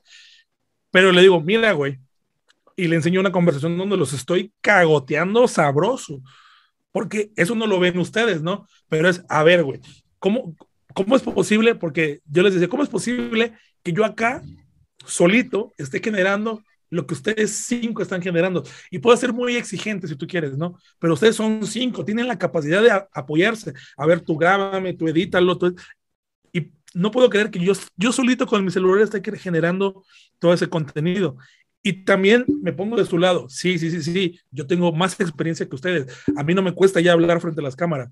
Pero eso no quiere decir que ustedes cinco no puedan trabajar en equipo. Entonces, ya no es culpa de uno, ya no es culpa de otro. Es culpa de los cinco, porque entre los cinco no se ponen de acuerdo para sacar algo. Entonces, es. O sea, sí está padre. Lo que ven los espectadores es una cosa. Y está chingón que los vean a ellos. Pero lo que yo veo como la capacidad, insisto, en la capacidad de ellos, de lo que podrían hacer en equipo pues es otra cosa. Y la filosofía siempre ha sido, somos un equipo. Lo que hace uno le afecta al otro.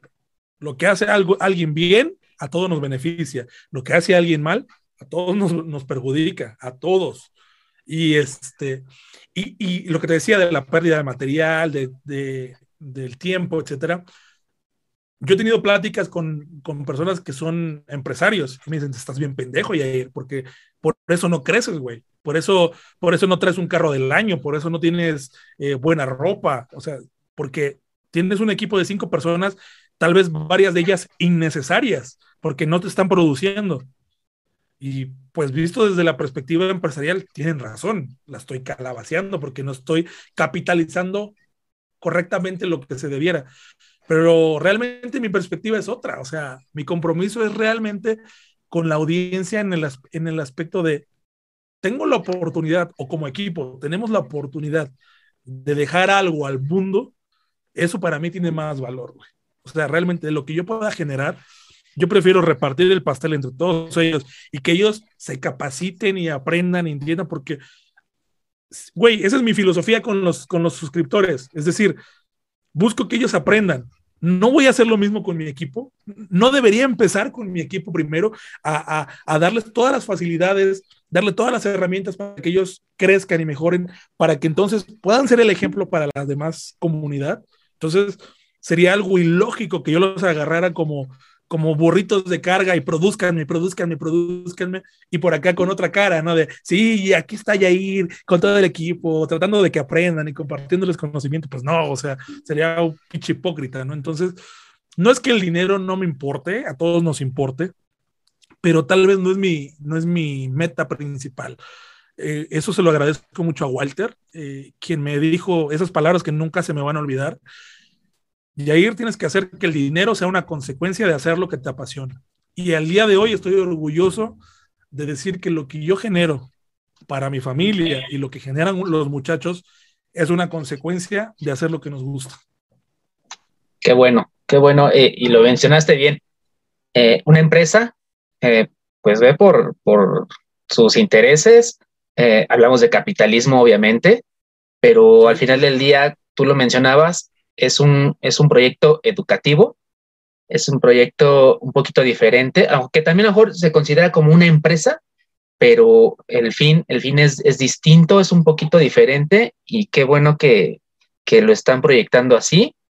Eh, te felicito, te reitero mi, mi, felicitación por todo lo que has logrado, por el equipo que tienes y la verdad es que, pues para uno que es espectador, para uno que es suscriptor y, ve a diario las historias, el contenido, etcétera, pues sí le llena, le llena y, qué bueno que te abriste un poquito con nosotros, un poquito más allá de, lo que nosotros vemos muchas veces, que hay de atrás, tenemos muchas dudas de eh, quién es el Bona, quién es, quién es Cristel, quién es tal, entonces, eh, ahorita ya nos lo aclaraste un poquito, ese panorama, y es una forma de que los, los amigos que nos están viendo o escuchando también tengan una perspectiva más allá y que también, ¿por qué no? También lo trasladen a su, a su equipo de trabajo, a sus carpinterías o a sus herrerías, donde nos estén escuchando y, que estos, estos consejos pues se sigan eh, cristalizando más y que queden más en la mente de, de todos nuestros espectadores, ¿no? Oye, me disculpo porque el tema era carpintería y ya se fue hacia otro lado, ¿eh? No, no, no, es, es, es que es algo muy importante porque no, no siempre se, se sabe o no siempre se habla, eh, porque a veces hay carpinteros que abren sus, sus carpinterías, valga la redundancia, abren sus carpinterías y dicen, ¿sabes qué? Pues pues voy a contratar a tal y, y esto es así y mi, y mi, forma de trabajo es así, así, así, así. Y eso es con lo que crecen, por ejemplo, los chalanes, ¿no? La gente que les ayudan con esa mentalidad y cuando los chalanes abren su propio negocio, hacen la misma práctica, lo que mencionábamos hace rato, los vicios, ¿no? Los, la forma de trabajo que a lo mejor siempre se quedan como para estancar. El, carpintero, tú bien lo sabes, el carpintero tiene un estigma o, o, la visión de la gente hacia el carpintero es de que son los que se retrasan, son los que hacen mal el trabajo, son los que se, se guardan el, el, anticipo, son, o sea, no somos confiables, el gremio no es confiable. Hasta ahorita como que ha empezado un poquito a levantar gracias a las redes sociales por todo lo que se comparte. Es como ha empezado un poquito a levantar porque hay gente que ya trata de hacer sus propias cosas, su, sus repisas, bajo una puerta, o sea, entonces se amplía y entonces es donde la gente también valora un poquito el trabajo del carpintero, ¿no? Que no es tan fácil también, pero eh, el carpintero pues debe de mejorar. Aquí es, es mejorar y como tú lo mencionabas, es ganar, ganar, ganar, ganar el carpintero, el cliente y los de los materiales, un ejemplo. O sea, porque así debe ser. Si hay trabajo para el carpintero, hay quien compra materiales y hay quien consume. Así de fácil. Entonces, es, esa, esta charla es muy enriquecedora porque se traslada hacia nosotros como carpinteros, hacia la gente que nos está escuchando para, eh, pues, un poquito trasladarlo a sus talleres, a sus, centros de trabajo, no solamente en oficios, sino en oficinas también, ¿por qué no? O sea, es, es la verdad que el panorama es muy bueno y estas charlas, pues, para eso son, para retroalimentar, ¿no? Y bueno, eh, la charla es muy interesante. Quiero pasar, amigo, a una dinámica que hemos estado haciendo en estos episodios de esta segunda temporada, donde el anterior invitado le hace una pregunta o le deja una pregunta al invitado en curso. Nuestro anterior invitado fue Alejandro, el carpintero del desierto, y él nos dejó una pregunta para ti. Hola amigo Yair, espero que estés bien amigo, te mando un abrazo felicitarte por el crecimiento de, tu canal y aquí va mi pregunta. Pensando en el contexto de habla hispana de los países, principalmente de Latinoamérica, ¿crees que es necesario un cambio de mentalidad en todos los trabajadores de la construcción, de la carpintería, de la albañilería? Pensando en cómo podemos mejorar nuestros talleres, tener talleres mejor equipados, más profesionales, mejorar también nuestras prácticas, la ejecución de nuestros trabajos. ¿Crees que es necesario un cambio de mentalidad para poder avanzar y mejorar? Y si es que consideras que hay un cambio, que es necesario un cambio de mentalidad, ¿qué cosas tú crees, en qué aspectos tú crees que eh, debemos mejorar para poder llegar a un, a un mejor nivel en la ejecución de nuestros trabajos? Y también en la conformación de nuestros equipos, nuestros talleres, tener mejores equipos con mejores herramientas, espacios más ordenados de trabajo, lugares eh, mejor preparados para ser mucho más eficientes en, en nuestro trabajo. ¿Crees que es necesario un cambio de mentalidad? ¿En qué aspectos también sería importante considerar este cambio de mentalidad? Eso amigo, te mando un abrazo fuerte desde el norte de Chile, acá en el desierto de Atacama. Pues ese ha sido nuestro amigo Alejandro, el carpintero del desierto, y esa ha sido su pregunta, amigo. Es un crack este Alejandro, lo, quiero mucho, es un muy, muy, muy buen amigo.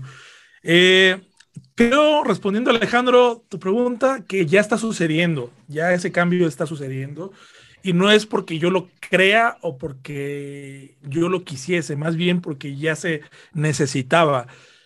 Como sociedad, eh, necesitábamos romper esos paradigmas, lo que mencionabas, Richard, de el carpintero flojo, el herrero este, sucio, o sea, y no sucio en el aspecto de que está sucio, sino que lo ven como barbaján, etcétera, ¿no? O sea, todos esos paradigmas.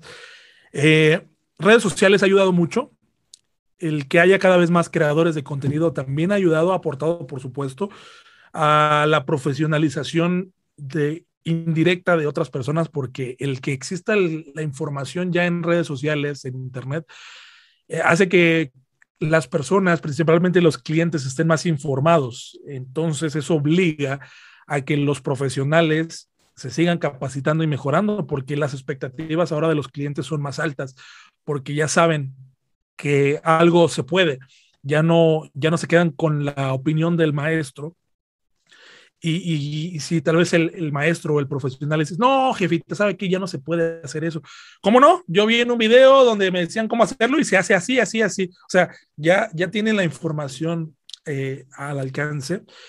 ¿Qué creo que sigue? Y, y ahí entramos nosotros, lo que te decía hace rato, Richard, como creadores y divulgadores, no de ciencia, sino divulgadores de información de la construcción tenemos una responsabilidad y esa responsabilidad es informarnos de lo que vamos a decir, saber por qué decimos lo que decimos y no cerrarnos a nuestra experiencia. Lo que les decía hace poco algunos comentarios que, me decían es que yo tengo 30 años de experiencia. Saber que eso no es medible y eso es 100% subjetivo. O sea, el que tú tengas un año o 15 años de experiencia no te hace mejor o peor eh, profesional o instalador o, lo que tú quieras. Eso es subjetivo. Lo que realmente es medible es lo que hay en pruebas de laboratorio, lo que hacen las empresas cuando sacan un producto, cuando hacen una herramienta. Entonces, como creadores de contenidos, debemos de dar ese paso extra, de que si ya tenemos o ya tomamos la decisión de comunicar, que lo hagamos cada vez mejor, cada vez más informados, para que ese proceso sea más rápido, y sea fiable, sobre todo. O sea, que, que podamos decir algo porque, porque sabemos que así es, porque ya hay pruebas que lo sustentan y saber que eso se puede encontrar y tenemos que invertir. O sea, si ya estamos de este lado, tenemos que comprar libros, tenemos que comprar este, información. Yo no soy de leer, yo soy mucho de ver. Sin embargo, a pesar de que yo no leo, me he comprado, por ejemplo, el manual de la TCNA, me he comprado el, el, libro este de medidas de una casa, eh, que es un libro para arquitectura, etcétera. O sea, porque le invierto, por ejemplo, en, las capacitaciones de ir con las empresas para que ellos me den toda la información con sustento. Y eso creo que todos lo podemos hacer en la medida de nuestras posibilidades. La información ya está. Entonces tenemos que ser responsables de lo que, de lo que comunicamos y también la audiencia tiene que ser responsable de lo que consumen. Es un, o sea, no, es, no recae la responsabilidad 100% como creadores, también debe de caer la responsabilidad sobre el consumidor, porque estamos de acuerdo que un profesional no se va a venir a capacitar a YouTube. O sea, una persona que ve YouTube, nuestros videos, es una persona que está interesada en el tema, que está aprendiendo, que tal vez es profesional en otro oficio y que quiere saber algo de otro oficio nuevo, un cliente que quiere estar informado, lo que te decía. Pero un profesional no tiene que venir a capacitarse a, YouTube. Nosotros vamos a poner tal vez la vara alta para los, sus clientes y muchos van a comentar, ahora por tus videos el trabajo se ha caído, ahora por tus videos la gente este, eh, cree que así es correcto cuando yo lo hago de otra forma. No, más bien sustenta y capacítate como profesional para mejorar lo poco o mucho que nosotros como creadores podamos enseñar. No vengas a, a, redes sociales a querer aprender, a capacitarte. Para eso están ciertos, cientos de cursos y empresas también. La misma, estudia, aplícate. Y si eres consumidor solo por hobby o por aprender un tema, no te quedes con lo que decimos. O sea, no, no me creas a mí. Busca la información por otro lado si realmente estás interesado en aprender. Eso creo que va a ser la clave de que este cambio de mentalidad eh, suceda más rápido. Y pues nosotros también fomentar mucho la capacitación, no solo en nuestro oficio, sino que también debemos de saber que hay, hay cosas más allá que nos van a hacer crecer como empresas. Estudiar administración, estudiar algo de finanzas, estudiar algo de mercadotecnia, nos va a ayudar a, a capitalizar nuestro conocimiento. Es lo que podría aportar. Y sí, creo que está sucediendo, solo creo que hace falta un empujoncito de todos nosotros que tenemos la voz para que esto sea más rápido. Exactamente, es, es de decir algo muy importante, es el seguir aprendiendo, el seguir retroalimentando, no solamente de YouTube, obviamente. Bueno, en YouTube está la mayor parte, ¿no? ¿Por qué? Porque ahorita estamos en un mundo donde las redes sociales, donde los videos, o sea, ya somos muy gráficos, ya somos muy de conectarnos y tenemos aquí en la palma de la mano el alcance de la información. Ya no tenemos que ir ahora a una biblioteca a investigar o, o, o, a lo mejor ni, y a veces mucha gente pues ni va a los centros de capacitación ya, porque ya aquí está en la palma de la mano, ¿no? Pero tienes toda la razón. No hay como, dicen, por, decía un, un amigo por ahí, no hay como oler la madera, ¿no? O sea, no hay como, no, en el video pues nada más la ves, pero no hay como leerla, no hay como sentirla, como tocarla y experimentar en ese momento, que te enseñen conocimientos, etcétera, máquinas. O sea, no hay como eso. Ya sea en un taller, ya sea en un CECATI, un centro de capacitación, ya sea eh, en libros, los libros se han dejado un poquito a un lado. Tú comentabas ahorita que has, comprado, has comprado libros, te documentas, los tienes ahí porque es algo que tú sabes que a lo mejor ahorita no lo ocupas, pero que te va a servir en un futuro para lo que tú quieres. Estás invirtiendo, ¿no? Como me comentaba, por ejemplo, Alejandro del Carpintero del Desierto, yo pago licencias de programas para editar, yo pago licencias para este, transmisión, yo pago, o sea, invierte, a lo mejor si es mucho dinero. Obviamente, como él decía, a mí me auspician la, algunas empresas en algunos materiales, pero no en todos, porque yo soy un canal de carpintería, no me va a, auspiciar a lo mejor alguien de, no sé, de metales, de metales o, o de construcción, ¿no? Tal cual, porque es carpintería. Entonces yo tengo que buscar la forma, la forma de, de, de irme por, por, ese camino o por esos materiales para que para mi taller, ahorita que él está construyendo su taller, para irme por, por, mis materiales, obviamente es, es, es dinero, yo, ten, yo ahorré desde un principio para que eh, soportar todo esto, pero hay veces que pues tú lo, lo, lo proyectas, pero algo te rebasa, ¿no? Entonces no es, no es fácil, no es fácil el, eh, este, todas, todas estas cuestiones, pero eh, queda en cada quien, en, cada uno, el escuchar estas charlas, estas experiencias, porque son experiencias al, quien ya recorrió en este camino, como es tu caso. Tú ya re, has recorrido este camino. Eh, yo tengo, yo tenía muchas preguntas para ti, ya te las hice. ¿Por qué? Porque yo también tengo dudas, ¿no? Sobre YouTube, sobre creación de contenido, sobre muchas cuestiones. Me has disipado muchas dudas. En tus historias a diario subes recomendaciones, eh, subes eh, trabajos y la gente se retroalimenta y eso es lo principal que debemos hacer. Adoptar también eh, buenas formas, hábitos en el, en el trabajo. Por ejemplo, vemos, vemos tu taller que le das prioridad. Aquí tienes el área de, de soldadura, el área de carpintería, o sea, tienes por áreas seccionado, limpio, que debe estar limpio. Obviamente es un taller y a veces pues eh, va a estar sucio, ¿no? Pero pues el fomentar también muchas prácticas buenas que van a ayudar al taller. Y pues eso es, eso es lo fundamental. Y pues bueno, amigo, eh, el tipo de formato pues no nos da un poquito para, para más. Eh, estas charlas son muy buenas. A veces uno quisiera que, que se extendieran bastante. A lo mejor el, el espectador o el oyente nos escucha, me han, me han, dicho muchas personas que escuchan, por ejemplo, los episodios eh, seccionados, porque dicen, no, es que me pongo a escucharlo, pero tengo que salir y regreso y lo vuelvo a poner. Y, o sea, no es que se queden ahí a mejor una hora, un poquito más escuchándolas, pero eh, son tan interesantes que los van seccionando, ¿no? Cuando ellos tienen su tiempo, lo ponen, mientras trabajan, lo escuchan y es como, como la gente consume nuestro contenido, pero pues quisiéramos que fuera de más tiempo. Lamentablemente el formato, te vuelvo a repetir, a veces no lo permite mucho, pero eh, se ha quedado una información muy valiosa, una charla muy amena. Te agradezco de nuevo, amigo, el, haber aceptado la invitación. Es una charla que yo ya estaba ahí proyectando, estaba buscando el momento justo para hacerte la invitación y agradecerte de nuevo el habernos acompañado en esta ocasión, amigo. Muchas gracias a ti por la invitación. Y pues espero que algo de lo que se ha dicho le funcione o le sirva a alguien. No todo nos va a funcionar a todos. O no, no mi experiencia le va a servir a todos. Pero como te dije al principio, no tengo temas ni tabúes ni, ni nada por el estilo. Soy un libro abierto en, en este tipo de cosas y a la orden, aquí andamos. Muchísimas gracias, amigo. Y pues eh, la invitación está para un próximo episodio, si tú es que así lo gustas, porque pues eres una persona que tiene mucha experiencia, que tiene mucho que compartir y esperemos tenerte aquí pronto, amigo. Eso yo se lo dejo a tu audiencia. Si la audiencia quiere que esté aquí, tus seguidores, con todo gusto. Tenlo por seguro que sí. Así va a ser.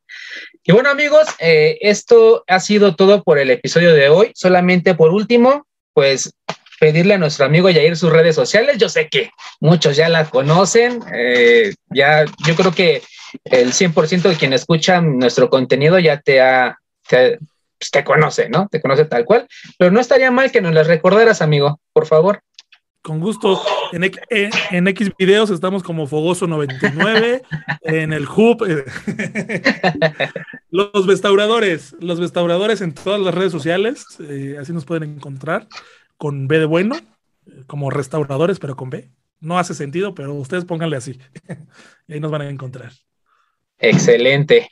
Pues ya lo oyeron amigos, ese ha sido nuestro amigo Yair de los restauradores. Síganlo en las redes sociales, quien vivía yo creo que en Marte y aún no te conoce, pues síganlo por favor.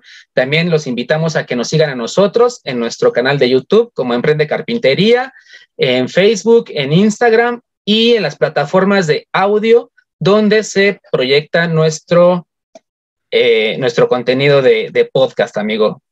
Y pues bueno, esto ha sido todo amigos. No olviden suscribirse, darle manita arriba. Hasta luego y a darle que es mole de olla. Hasta luego. Hasta luego, muchas gracias.